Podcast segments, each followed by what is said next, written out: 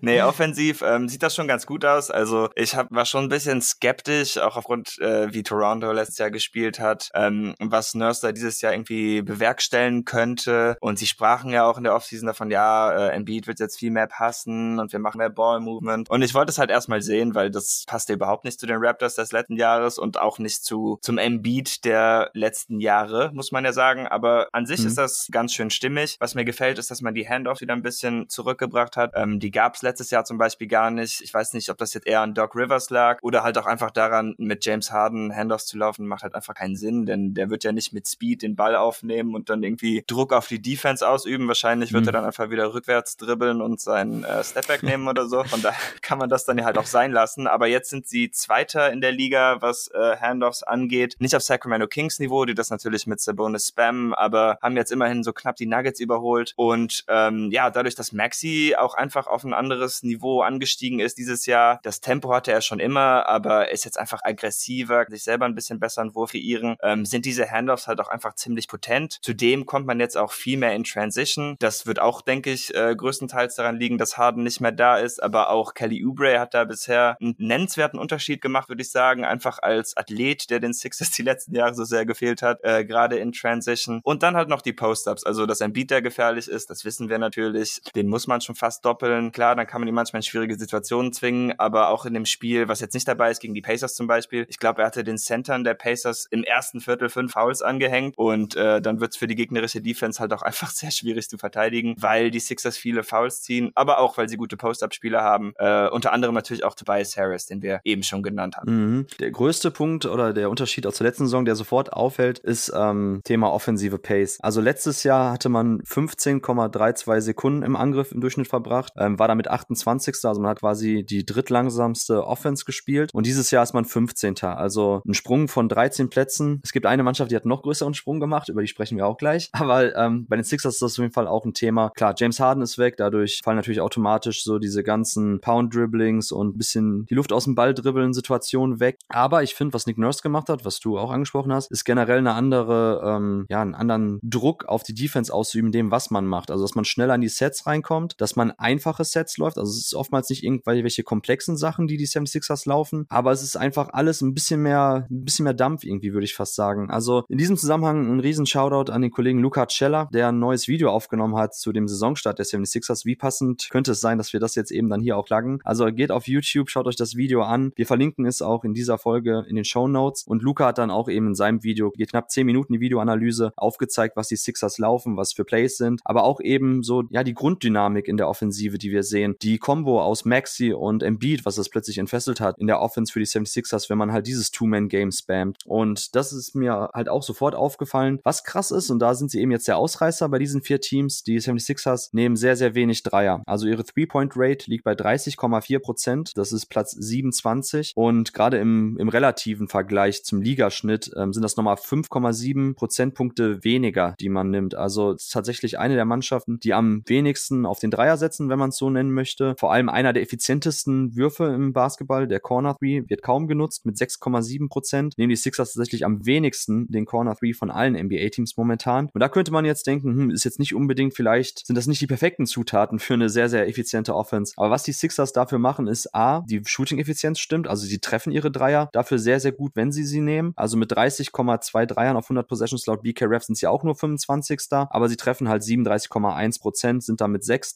Sie treffen 84, äh, nee, 84 Prozent genau glatt von der Freiwurflinie, sind damit Dritter und sie kommen halt sehr, sehr oft an die Freiwurflinie. Keine Mannschaft kommt öfters an die Freiwurflinie, gemessen an ihren eigenen Abschlüssen als die 76ers. Sie haben eine Freiwurfrate von 25,2 Prozent, sind damit Erster. Dazu kommt, dass man ähm, generell am Ring sehr, sehr viel abschließt. 37,4 Prozent. Ihre Abschlüsse sind direkt in Korbnähe. Das ist Platz drei Und man trifft dort zwar mit 62,3 Prozent sehr, sehr unterdurchschnittlich. Also im Schnitt ähm, treffen die Teams 65,4 Prozent am Ring. Aber dadurch, dass die 76ers halt so oft dahin kommen, sei es durch dynamische On-Ball-Aktionen von Tyrese Maxey, durch Off-Ball-Cuts, durch die Post-Up-Abschlüsse und Pick-and-Roll-Abschlüsse von Joel Embiid, wie auch immer. Also man übt halt schon sehr, sehr viel Druck auf den Korb aus, allen voran eben Maxi dann als dynamischer On-Ball-Creator. Und das ist halt auch ein ein Schlüssel, wie eben eine sehr, sehr effiziente Offensive funktionieren kann. David, hast du dazu noch Punkte, die du vielleicht anbringen wollen würdest zu der Offensive insgesamt von den 76ers? Ja, also vielleicht noch kurz über Joel Embiids Playmaking sprechen, denn ich denke, mhm. das ist schon wichtig, einfach da das jedes Jahr, also man will natürlich nicht immer alles am besten Spieler festmachen, da das ein bisschen unfair ist, aber gefühlt in den Playoffs in der Crunch-Time scheitert es halt oft leider daran, dass er das nicht kann. Ich bin da auch wirklich begeistert. Im, ich weiß jetzt nicht mehr, welches Pacers-Spiel es war. Da hatte er Tobias Harris auch für einen guten Cut gefunden und ich finde, er ja, greift die Double Teams einfach früher an, was wir die letzten Jahre viel von ihm einfach gesehen haben, wenn das Double kam, dass er erstmal quasi in die Ecke dribbelt, während des Dribbles versucht, das, das Feld zu scannen und dann den Pass spielt. Und diesen Escape Dribble, ähm, um sich Zeit zu kaufen, das Feld zu sehen, den hat er, habe ich den Eindruck zumindest, dieses Jahr nicht mehr drin. Und das wäre natürlich auch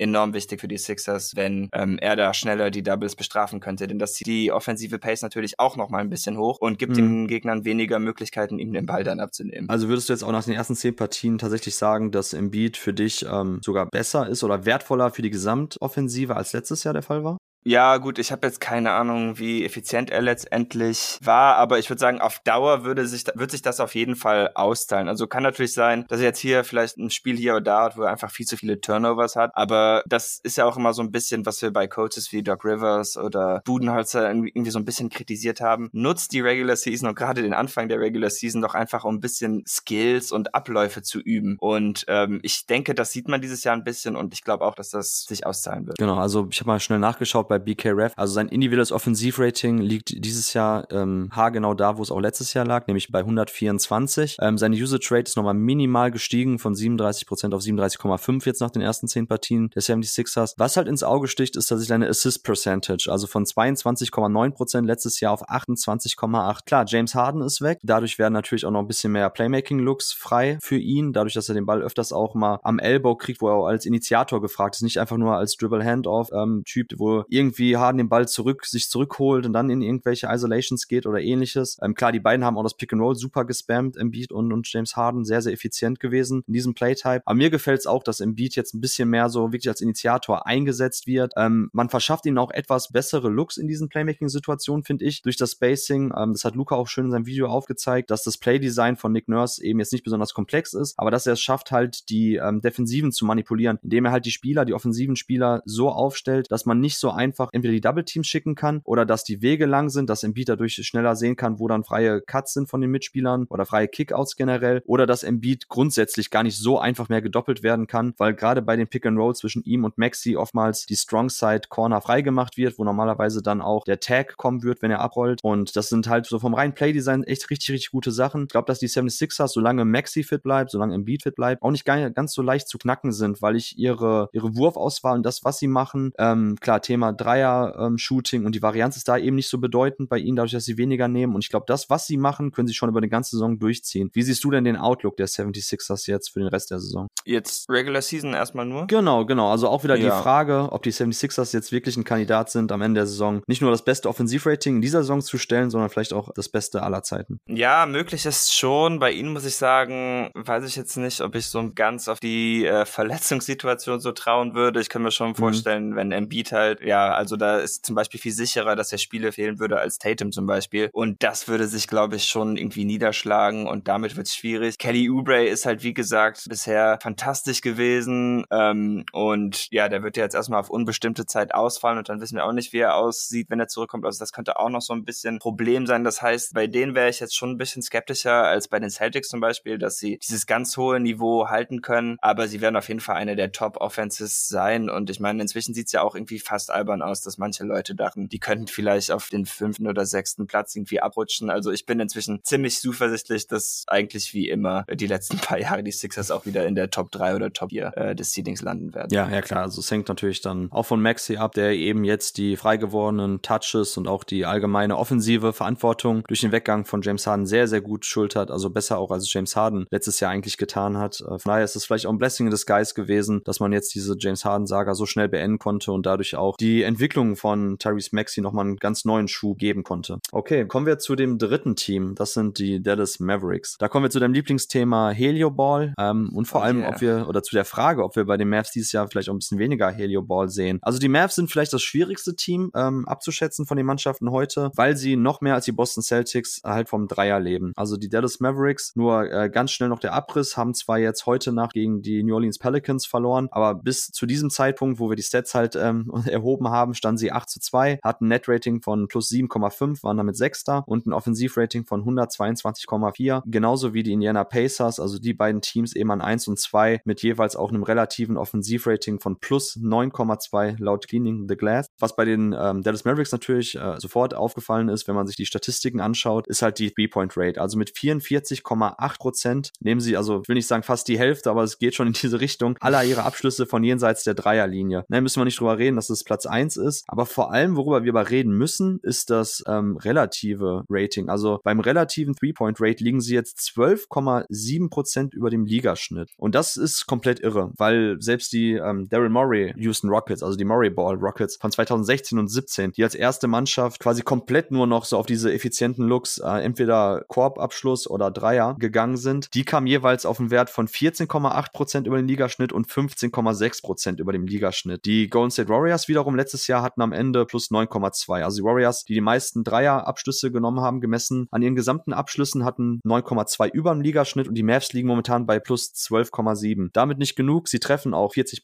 ihrer Dreier und kein Team trifft mehr. Also David, direkt die Einstiegsfrage zu den Dallas Mavericks. Ist das die Mannschaft, wo du dir am meisten Sorgen machst, dass sie dieses Level halten können? Weil klar, Luka Doncic, Helio Luka garantierte irgendwie eine effiziente Halbfeldoffensive, aber diese Gesamteffizienz durch dieses unfassbar heiße Shooting auch der Rollenspieler. Glaubst du, dass sobald das wegbricht, dass auch die Gesamteffizienz der Mavericks ein bisschen drunter leiden wird? Ja, das finde ich schon ein bisschen gefährlich, auch weil die Mavericks ähnlich wie die Celtics halt auch kein Team sind, was viel in Transition kommt, was ja zum Beispiel bei den Sixers und Pacers ähm, noch so ein bisschen die Offense boostet. Und klar, Grant Williams ähm, hat sein Volumen erhöht, auch wenn ich sagen muss, das kommt jetzt leider wieder ein bisschen runter, ist jetzt nur noch bei neun Dreiern auf 100 Possessions. Ähm, der war, glaube ich, kurzzeitig über 10, aber trifft halt 52 Prozent seiner Dreier und passt bisher offensiv wie die Faust aufs Auge. Also das ist wirklich abartig. Aber auch jemand wie Derrick Jones Jr. ist das wirklich jemand, dem ich zutraue, über eine Saison 36 Prozent seiner Dreier zu treffen bei ordentlichem Volumen. Wenn er bisher halt immer Non-Shooter war, weiß ich halt nicht. Also da bin ich dann schon ein bisschen skeptisch. Aber was mir natürlich schon gefällt an Dallas, ist, dass man mit Luka Doncic ähm, einfach einen oder vielleicht den besten half court spieler der Liga hat. Und Kyrie Irving ist natürlich offensiv dazu einfach super komplementär. Ich mag auch, dass Doncic's Usage dieses Jahr ein bisschen runtergegangen ist. Das wäre wäre die niedrigste seit seinem Sophomore-Jahr. Ähm, das geht für mich dann nochmal in die richtige Richtung, da ich dann halt, wie gesagt, glaube, dass dann für andere Sachen vielleicht ein paar mehr Körner übrig bleiben. Und was auch interessant ist, bei Dunks and Threes, äh, bei den Sixers hatte ich es jetzt vergessen, aber was mhm. Adjusted mhm. O-Rating angeht, sind die Mavs tatsächlich Zweiter. Die Sixers wären zum Beispiel nur Fünfter. Also was das angeht, ähm, überzeugen die Mavs halt auch bisher. Mhm, genau, also Luka Doncic, kann ich noch ergänzen, zu dem Thema Usage Rate hat auch dadurch die individuell beste Saison bislang vom Offensivrate Rating her mit 121 ist ähm, damit ein, Schnitt, äh, ein Punkt besser als letztes Jahr, wo er am Ende der Saison ein individuelles Offensivrating von 120 hatte. Also das ist ja auch immer ein ganz großes Thema gewesen. Ähm, wie gut kann Luka Doncic eigentlich Offball spielen? Ähm, braucht er den Ball tatsächlich immer in den Händen, um überhaupt irgendwie seine eigene Offense am Laufen zu halten? Also paar Looks weniger für ihn scheinen zumindest der Effizienz nicht zu schaden. Im Gegenteil, was bei den Mavs, unabhängig jetzt von dem ähm, Fokus auf die Three-Point-Shots, die natürlich allen voran durch Kyrie Irving und Luka Doncic kreiert werden, dadurch, dass die Help gezogen via Kickout-Pässe ähm, entstehen oder Kickout-Passoptionen entstehen, die dann auch oftmals eben dann von Kyrie und von Luca gut gespielt werden, ist, dass man grundsätzlich für eine sehr, sehr gute Offensive oder was auch ein Grundpfeiler für diese sehr gute Offensive ist, ist einmal, dass man den Ball so gut wie gar nicht verliert. Also momentan 12,5% Turnover Percentage, ist damit Zweiter. Also ähm, nur eine andere Mannschaft verliert den Ball durchschnittlich seltener als die Dallas Mavericks. Und zu dem Punkt Transition bzw. Pace, da kommen wir jetzt bei den Mavs nämlich dazu, dass sie einen Sprung von 21 Plätzen Jackson gemacht haben. Letztes Jahr haben die Mavs 15,43 Sekunden durchschnittlich im ähm, Angriff gebraucht, um Abschluss zu kriegen, waren damit tatsächlich das langsamste Team in der Offense. Dieses Jahr 14,19 Sekunden. Offensive Pace liegt auf Platz 9. Also ein Sprung von 21 Plätzen. Und ich glaube tatsächlich, dass man gar nicht genug betonen kann, wie viel das ausmacht. Das mag total wenig klingen, wenn das jetzt irgendwie nur ja anderthalb Sekunden weniger sind. Aber das spiegelt sich in nahezu allen Angriffen wieder. Und ich glaube, dass das auch der Punkt ist, weshalb viele Maverick-Fans und Sympathisanten Sympathisanten und Leute, die generell interessiert sind, sich das anschauen, ein anderes Gefühl haben, was sie momentan auf dem Feld sehen, dass es nicht mehr so ist wie Luke, langsamer Luca Helioball der letzten Jahre. Weil an und für sich, was im Playbook geschieht, das ist nichts anderes, als wir die letzten Jahre gesehen haben. Also dadurch, dass wir ja bei jeden Tag NBA auch die Rubrik haben, Play of the Night, habe ich die Mavs, also ich habe fast jedes Play von denen durchexerziert. Da sind schon richtig, richtig coole Sachen, die Jason Kidd auch laufen lässt. Aber ich glaube, der Unterschied zu diesem Jahr, warum es auch einem anders vorkommt, ist, dass es einfach viel schneller vonstatten geht und dass es einfach mit einer ganz anderen Konstanz durchkommt durchgezogen wird. Letztes Jahr und die letzten Jahre war es oftmals so, okay, äh, es wird vielleicht am Anfang mal ein Play gelaufen, am Ende ist trotzdem immer Bailout-Situation, Luca, One-on-One, Stepback, Dreier oder irgendwie geht er noch durch zum Korb, macht einen Play für sich oder für andere, fertig. So, und ich glaube, dieses Jahr kommen wir einfach dahin, dass die Mavs nicht nur die Plays mit einer anderen Dynamik laufen, sondern generell auch mit einer anderen Konstanz. Ist, die Dallas Mavericks fühlen sich momentan so an für mich wie eine Mannschaft, ähm, wenn wir die letzten Jahre nehmen, dann war das wie bei so einer sehr guten Mannschaft irgendwo, die die erste Halbzeit verpennt hat und wo in der zweiten Halbzeit dann gesagt wird, komm, wir brauchen jetzt ein bisschen mehr Zug in der Offense, so, wir strengen uns jetzt mal richtig an und laufen alles mit einer ganz anderen Urgency. Und so fühlt sich das momentan bei den Mavs an, dass es eigentlich ähnlich ist wie letztes Jahr. An dem Kader, klar, hat sich schon einiges geändert, aber jetzt nicht grundlegend von dem, was wir mit Luca und mit Kyrie gesehen haben. Die Synergien sind jetzt ein bisschen besser, man ist eingespielter, aber grundsätzlich war das jetzt so rein von einem X's and O's Standpunkt her nicht viel anders als letztes Jahr. Aber jetzt fühlt es sich ganz anders an, weil einfach viel mehr Dampf ist, viel mehr Zug, ein ganz anderes Tempo, sowohl in den Setplays als auch wie schnell man auch in die Plays reinkommt, dass die Ausstiege schneller gefunden werden, dass natürlich auch die Rollenspieler nicht mehr so zögerlich sind, sondern einfach schneller die Abschlüsse dann nehmen, die auch aufgelegt werden. Und das alles führt dann dazu, dass man eben jetzt einen Sprung von 21 Plätzen gemacht hat bei der offensiven Pace, was wirklich ähm, gigantisch ist. Also was sind deine Gedanken noch zu dem Punkt, David?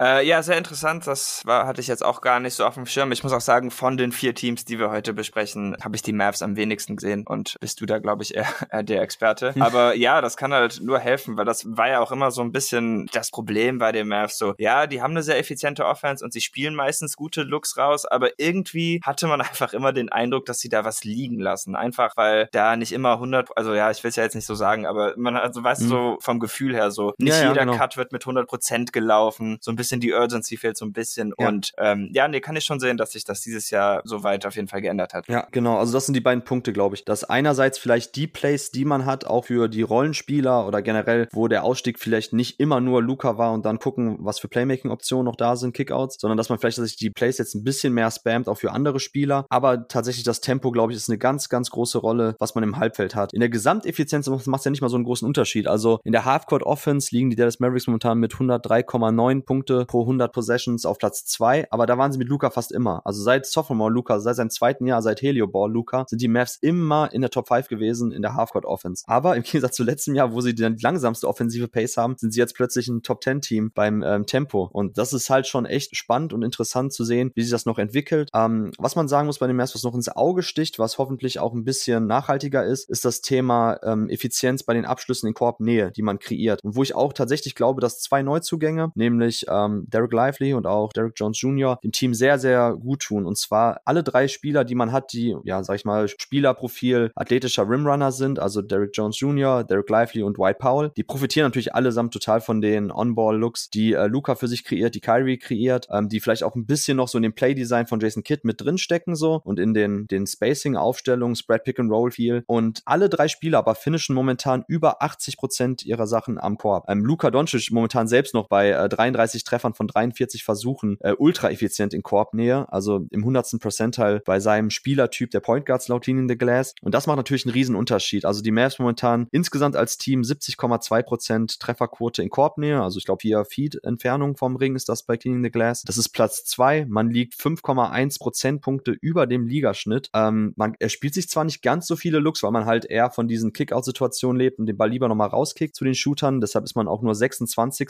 bei der Rim Frequency mit 28,8 Prozent Ringabschlüsse. Aber ich glaube, dass grundsätzlich so diese Spread Pick and Roll, Rick Carlisle-artige Offensive, auch da kein Zufall, dass wir gleich von Rick Carlisle-Team sprechen, dass man wieder ein bisschen mehr ja. so Richtung Flow-Offense kommt, was man unter Rick Carlisle gelaufen ist, mit sehr vielen Abschlüssen, entweder in Korbnähe oder Kickout-Optionen und sehr vielen Dreiern. Also ich glaube, dieses, ähm, ja, auch da ein bisschen Murray Ball-artige bei den Mavs könnte sich schon bestätigen und auch im Laufe der Saison ähm, auf dem Level bleiben. Luka Doncic, wie gesagt, Halfcourt Offense läuft immer mit ihm. Aber ich glaube, dass dieses Jahr auch echt ein bisschen mehr Musik auch hinsichtlich Postseason drin ist. Einfach weil man mit Kyrie noch einen Coaster hat, einen weiteren Onboard-Creator. Und ich glaube, weil die Rollenspieler ganz gut funktionieren in diesem System. Was wäre so dein abschließendes Fazit zu den Mavs? Ja, also ich glaube auch, wenn ich so die Teams so ein bisschen ranken würde, wären sie wahrscheinlich so, die ich an zweiter Stelle hätte, was äh, Nachhaltigkeit angeht, wie gut gut. Ich glaube, dass die Offense ist, einfach weil wir das mit Luca über die Jahre jetzt schon so oft gesehen haben und das Ceiling dadurch, dass man jetzt einfach noch einen zweiten Star-Scorer hat und das Shooting dieses Jahr auch besser aussieht als die letzten Jahre, denke ich, dass das schon möglich ist, dass sie auch eins der besten Offense jetzt irgendwie bestätigen Okay, okay, ja. Dann kommen wir tatsächlich zu meinem Favoriten, zu der Mannschaft, die momentan die beste Offense der Liga stellt, gerade wenn wir das Spiel von heute Nacht dazu nehmen, wo sie gegen die Philadelphia 76ers gewonnen haben. Äh, Revanche geglückt nach der letzten Partie, wo man ja noch verloren hatte, wo Tyrese Maxi 15 80 aufgelegt hat. Und das sind die Indiana Pacers. David, vielleicht deine ersten Gedanken, weil ich glaube, die Pacers hatten zwar schon ein paar Fans in Deutschland. Gefühlt hatte ich immer so den Eindruck, dass bei den Pacers das Ding ist, auch unter Rick halt so, ja, ist ganz attraktiv, kann man mal reinschalten. Halliburton, cooler Spieler. Aber dieses Jahr so richtig auf dem Schirm hat die wahrscheinlich keiner. Und jetzt stehen sie auf Platz 1 im Offensivrating. Was ist so dein erster Eindruck von der Mannschaft? Ja, ich finde es ziemlich wild. Ich muss sagen, ich finde es ein bisschen schade, wie viel Halliburton den Ball inzwischen dominiert.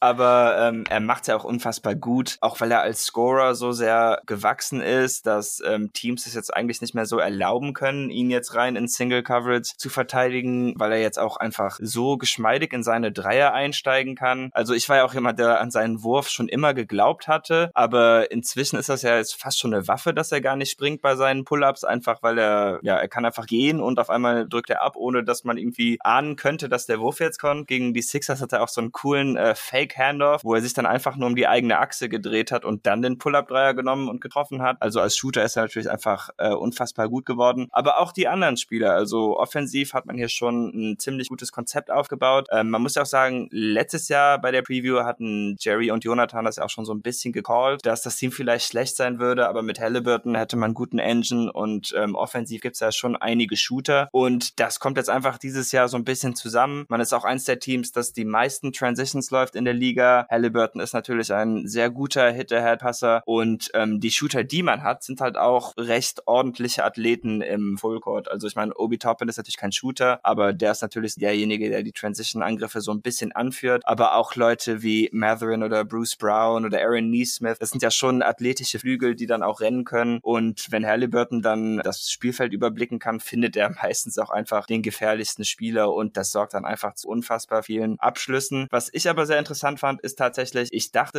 instinktiv, okay, die kommen halt wirklich primär über Quarterback Transition, aber sie sind ja auch eins der besten äh, oder vielleicht sogar das effizienteste Halfcourt-Team der Liga im Moment. Mhm. Das hat mich ein bisschen überrascht. Ja, also es ist tatsächlich beides. Sie sind das effizienteste Halfcourt-Team und bei der ähm, Transition Frequency äh, liegen sie, ich schaue kurz nach, bei 17,2 Prozent ihrer Abschlüsse sind in Transition, ist da mit Platz 7. Man ist aber jetzt nur ähm, plus 1,6 Prozentpunkte über dem Ligaschnitt. Äh, bei der Effizienz, also wie viele Punkte sie dann pro Transition-Abschluss oder pro Transition-Play, wenn man es so nennen möchte, generieren, liegen sie sie bei auf Platz 14. Ähm, also insgesamt sind es 125,4 Punkte auf 100 Transition-Abschlüsse und das ist ja knapp Ligaschnitt, sogar minimal drunter. Was krass ist, weil, oder man hätte eher die Vermutung, glaube ich, gehabt, dass sie in Transition generell sehr, sehr effizient sind, weil du hast ja angesprochen, Obi Toppin allen voran, der auch ein ganz heißer Kandidat für uns hier bei jeden Tag NBA war, von Spieler, der sehr, sehr profitieren wird von seinem Trade, von seinem Wechsel, vielleicht so der Spieler, der mit am meisten davon profitieren wird. Unfassbare Waffe in Transition, wenn da so eben die Open Looks direkt äh, früh generiert werden werden durch die kick ahead das ist angesprochen von Halliburton. Und ja, ich möchte auch kurz sagen zu den Pacers, also grundsätzlich kommt da wirklich viel zusammen, glaube ich, was für eine ultra-effiziente Offensive benötigt wird. Also wenn wir uns die Four Factors ja. bislang anschauen, genau, genau, wenn wir uns die Four Factors anschauen, also erstmal die Indiana Pacers haben die effekte Field Goal Percentage von 58,4 Das ist Platz zwei. Nur die Mavs sind minimal besser. Man liegt damit insgesamt 4,5 Prozentpunkte über dem Ligaschnitt bei der effekte Field Goal Percentage. Man hat eine Turnover Percentage von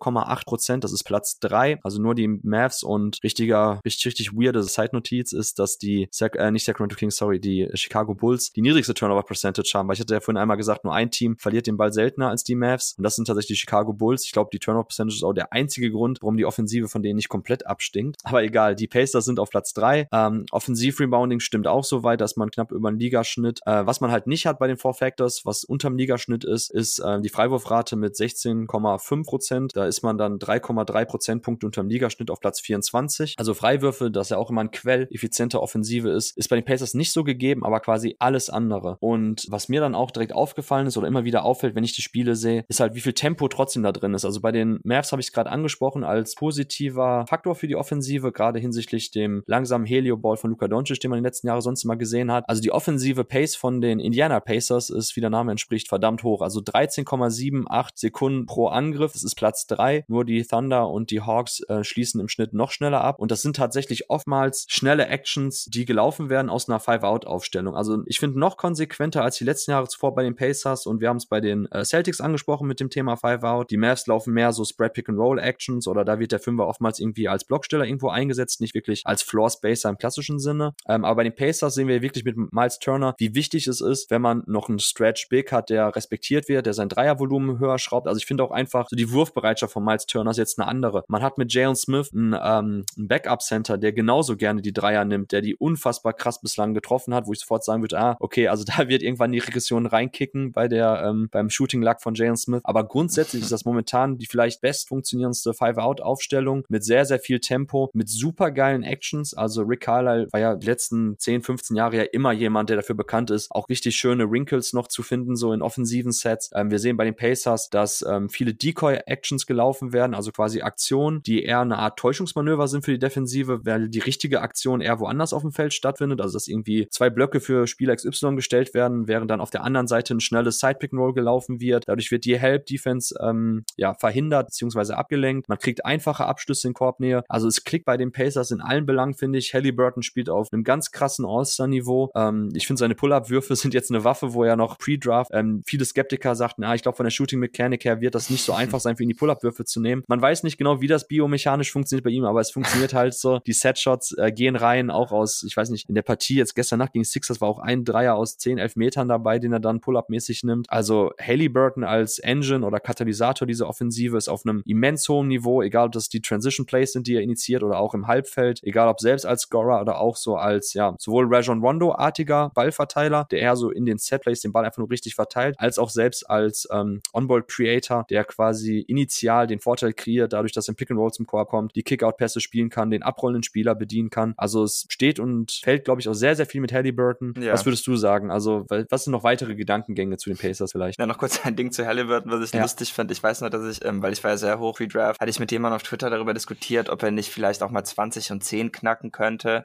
Äh, und die anderen waren, die hat das ausgeschlossen. Dann meine ich, ja doch, ich denke schon, dass das irgendwie vielleicht drin ist. Aber 20 und 10 war letztes Jahr. Wir sind jetzt bei 25 und 12,5 quasi quasi. Das ist ja einfach total bescheuert. Ja, ansonsten äh, zu den Pacers ist auch einfach cool, wie gut die Rollenspieler im Moment funktionieren. Ähm, defensiv ist es halt schon irgendwie sehr schwierig und da muss man vielleicht mal auf Dauer ein bisschen umholen. Aber dass man es einfach bei all diesen Spielern schafft, die Dreiervolumen so hochzuschrauben. Ich meine, Buddy Hield ist inzwischen bei 17 Dreier auf 100 Sessions. Das macht, glaube ich, sonst auch nur Steph Curry. Äh, bei Turner hast du es schon angesprochen. Und was ich ja immer so ein bisschen störend fand bei Turner ist halt, dass er mir A, zu wenige Dreier genommen genommen hat mhm. und B, wenn er die dann verweigert hat, da dann ja irgendwie ein holpriger Closeout bei rumkam oder dass einfach die Offense total abgebremst hat. Und wie du auch schon gesagt hast, das Volumen ist jetzt hochgegangen. Das ist eigentlich überhaupt kein Problem mehr und das macht ihn auch einfach als Offensivwaffe so viel potenter. Ich bin gespannt, ob man Benedict Mathurin vielleicht ein bisschen besser ins Spiel kriegen kann, denn ich muss sagen, den finde ich bisher wirklich sehr enttäuschend. Äh, gegen die Sixers hatte er quasi auch drei Travels in Folge. Davon wurden nur der erste und der letzte gecallt, aber keine Ahnung, der hat sich irgendwie so gerade gerade nicht so ganz unter Kontrolle. Da ist vielleicht noch ein bisschen Luft nach oben. Aber wenn ich jetzt so prognostizieren würde, dann müsste ich schon sagen, dass ich bei den Pacers, denke ich, am skeptischsten bin, dass sie das halten können. Einfach weil ich glaube, dass die Last, die da über eine ganze Saison auf Halliburton ruht, vielleicht einfach etwas zu hoch ist. Und ähm, im Gegensatz zu den anderen Teams, die ja, wie gesagt, Spieler haben, die schon im MVP-Dunstkreis waren und auch alle mindestens einen All-Star-Teammate haben, das sind einfach Sachen, die sind hier nicht so ganz gegeben. Und deshalb habe ich schon die Sorge, dass das das im Laufe der Saison ein bisschen abflacht. Auch bei Dunks and Threes haben sie von den vier besprochenen Teams das schlechteste Just-O-Rating und mhm. wären da nur Sechster. Also auf jeden Fall immer noch vertretbar. Sechster ist ja jetzt nicht weit weg von Top 4, aber ähm, ja, das ist auf jeden Fall nochmal so ein kleiner Schritt runter. Okay, geil. Dann haben wir zum Abschluss des Podcasts vielleicht noch eine kurze Diskussion. Ähm, ich sehe deinen Sehr Punkt. Äh, tatsächlich hätte ich die Pacers jetzt als heißesten Favoriten gehabt, mhm. weil einerseits können sie sich komplett auf die Offense konzentrieren, weil defensiv gibt es eh nicht viel zu holen, glaube ich.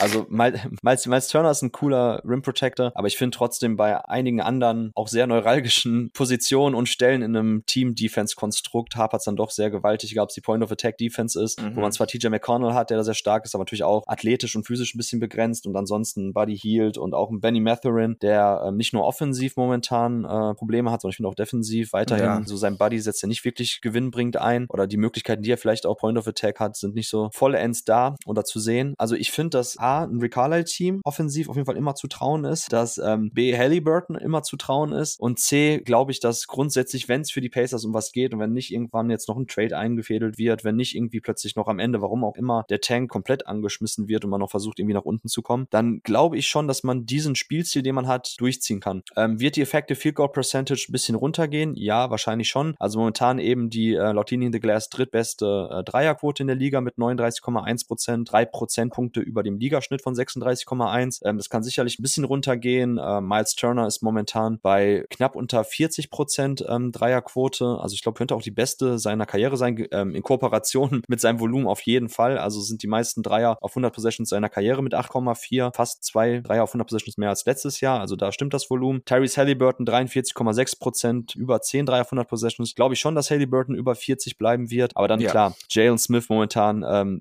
66,7 Prozent, also von drei Dreiern trifft er zwei im Schnitt, ähm, 4, 7,8 auf 100 Possessions. Also das wird nicht zu halten sein. Bei den Pick-and-Pop-Dreiern Aaron Neesmith momentan 46 Prozent. Der könnte auch über 40 bleiben. Aber ja, Bruce Ey. Brown mit 38 Prozent, Buddy Hield 37 bei dem immensen Volumen könnte ungefähr so bleiben. Vielleicht geht Matherin ein bisschen höher von 32,6 Prozent. Ähm, mal abwarten. Also ich glaube, dass vielleicht ein bisschen so die, die Shooting-Effizienz nach unten gehen könnte bei den Pacers. Aber ich glaube auf jeden Fall an das Spielsystem, was sie haben. Ich glaube an die offensive Pace. Ich glaube, dass sie in ihrer Five-Out-Aufstellung sich massiv viele gute Looks erspielen können. Ähm, dass Ricard Kader ein bisschen das fortführen kann, was er die letzten Jahre schon angefangen hat bei den Pacers, jetzt aber ein etwas besseres Spielermaterial zur Verfügung hat. Und deshalb glaube ich, wenn eine Mannschaft, ähm, unabhängig vom individuellen Talentlevel, muss man dazu sagen, weil dann wäre natürlich sowohl die Celtic als auch die Sixers als auch die Mavs ein heißerer Kandidat. Aber ich glaube, dass die Pacers, ähm, die momentan auch die beste äh, Effective Field Goal, Allocated äh, Effective Field Goal Percentage haben, also quasi keine Mannschaft erspielt sich effizientere Looks gemessen am äh, Ligaschnitt, dass sie das schon so durchziehen können mit dem, ja, mit der analytischen, perfekten Wurf Wurfauswahl. Und deshalb wäre das mein Kandidat, dass wenn wir dieses Jahr eine Mannschaft sehen, die vielleicht tatsächlich die Dallas Mavericks von 2003, 2004 vom Thron stoßen kann, der relativ gesehen effizientesten Offensive aller NBA-Zeiten, dann könnten es tatsächlich die Pacers sein. Aber ich glaube, mit Ausnahme der Sixers, wo ich zwar sagen würde, ja, Maxi und Embiid können das schon schaffen, aber ich habe auch ein bisschen mehr Sorgen bezüglich Verletzungsprobleme oder dass da vielleicht mal, wenn Embiid ausfällt, das ein bisschen einbricht, dann ähm, sehe ich schon die Möglichkeit, dass jede Team, oder jedes dieser vier Teams irgendwo einen Case dafür hat. So, also was wäre dein, dein Wort zum Schluss? Schluss so, was würdest du selber jetzt rausziehen aus diesem fast 75-minütigen Podcast? Ja, ich finde auf jeden Fall cool, dass ähm, die Teams es auch so unterschiedlich machen. Wir haben ja jetzt ganz viele Sachen besprochen und ich finde das auch immer wichtig zu betonen, auch wenn das so ein bisschen gegen Strohmänner argumentieren ist. Mhm. Aber mhm. gerade der modernen NBA wird ja vorgeworfen, dass alle gleich spielen und es stimmt halt nur in dem Sinne, dass alle, ja gut, wollen halt wirklich alle Dreier und äh, Layups haben, außer die Sixers anscheinend, die keine Dreier wollen. Aber ähm, da hört es halt eigentlich auf. Ich meine, wenn man sich jetzt anhört, was was wir hier alles besprochen haben, dann machen Teams vielleicht so ein paar Sachen ähnlich, aber im Großen und Ganzen machen die vier Teams das Ganze ja wirklich komplett anders. Wenn wir jetzt noch irgendwie über Denver gesprochen hätten, die ja leicht unter der Schwelle lagen, wäre das noch ein anderes Team, was komplett anders agiert. Und das finde ich einfach ziemlich cool, dass man mit so vielen verschiedenen Ansätzen offensichtlich zu ähnlichen Resultaten kommen kann.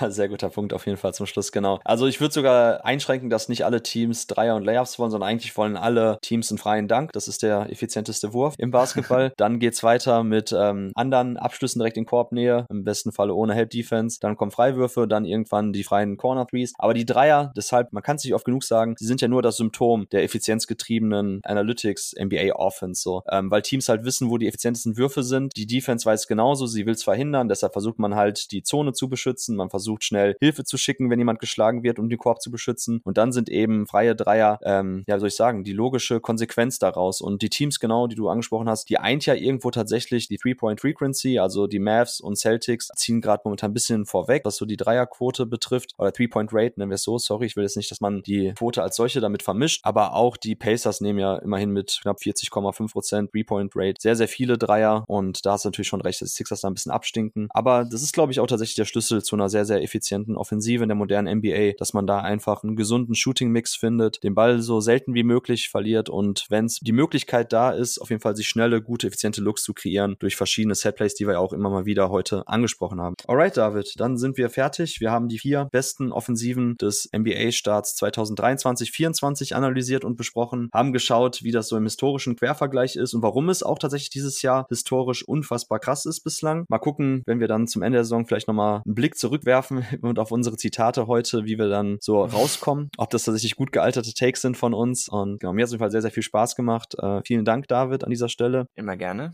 zum Schluss Schluss dann noch der Hinweis an alle Zuhörer. Das war ja heute eine öffentliche Folge. Also vielen, vielen Dank fürs Zuhören. Ähm, wenn euch das gefallen hat, was ihr heute gehört habt bei jeden Tag MBA, dann supportet uns doch gerne auf steadyhq.com slash jeden Tag MBA. Und wir würden uns freuen, wenn ihr uns da supportet, egal ob auf Social Media. Gebt uns gerne Likes auf Instagram, folgt uns auf Twitter. Ähm, genau, much appreciated. Und in dem Sinne, wir hören uns. Hier geht's dann weiter. Ich glaube auch sogar mit dir. David, kann es sein, dass die nächste Folge für Supporter mit dir ist und Luca und Tobi? Ja, tatsächlich. Ich weiß nicht, wie das immer wieder passiert, aber anscheinend anscheinend, wenn ich mal eine Folge dabei bin, dann endet das immer so, dass ich dann äh, die nächsten paar Folgen dabei bin. Äh, aufgrund des Drew Trades war es ja während der Previews schon so und ähm, ich glaube aufgrund der Summer League war es im Sommer auch schon so und deshalb wollte ich die Tradition jetzt fortführen und den Supportern dann zeitnah nochmal die Sehr gut, sehr gut. Ja, man, man kann es auf jeden Fall plagen, weil es wird, glaube ich, eine sehr, sehr spannende, geile Folge, nämlich ähm, ihr schaut auf die letzten drei Draft-Jahrgänge und äh, draftet fast. euch quasi, genau, von 2020 bis 2022 die drei genau. Draft-Jahrgänge genau. und äh, draftet euch dann quasi ein Team Team aus dem gesamten Spielerpool, der in diesen diesem Draftjahrgang war, zusammen. Und da bin ich echt gespannt zu sehen, wer von euch sich zuerst Halliburton schnappt und wo Halliburton gepickt wird und dann auch wer von euch drei das interessantere, bessere Team kriegt. Ja, also ich kann auch schon mal spoilen. Also ja? wer, wer bis hier gehört hat, werden jetzt vielleicht unbedingt so viele sein, aber auf jeden Fall, also Luca hat eben durchgeschickt, ich habe den Number One Pick, also ähm, Ah, hey Lee, hey Lee, hey Lee. Halliburton geht dann eins weg.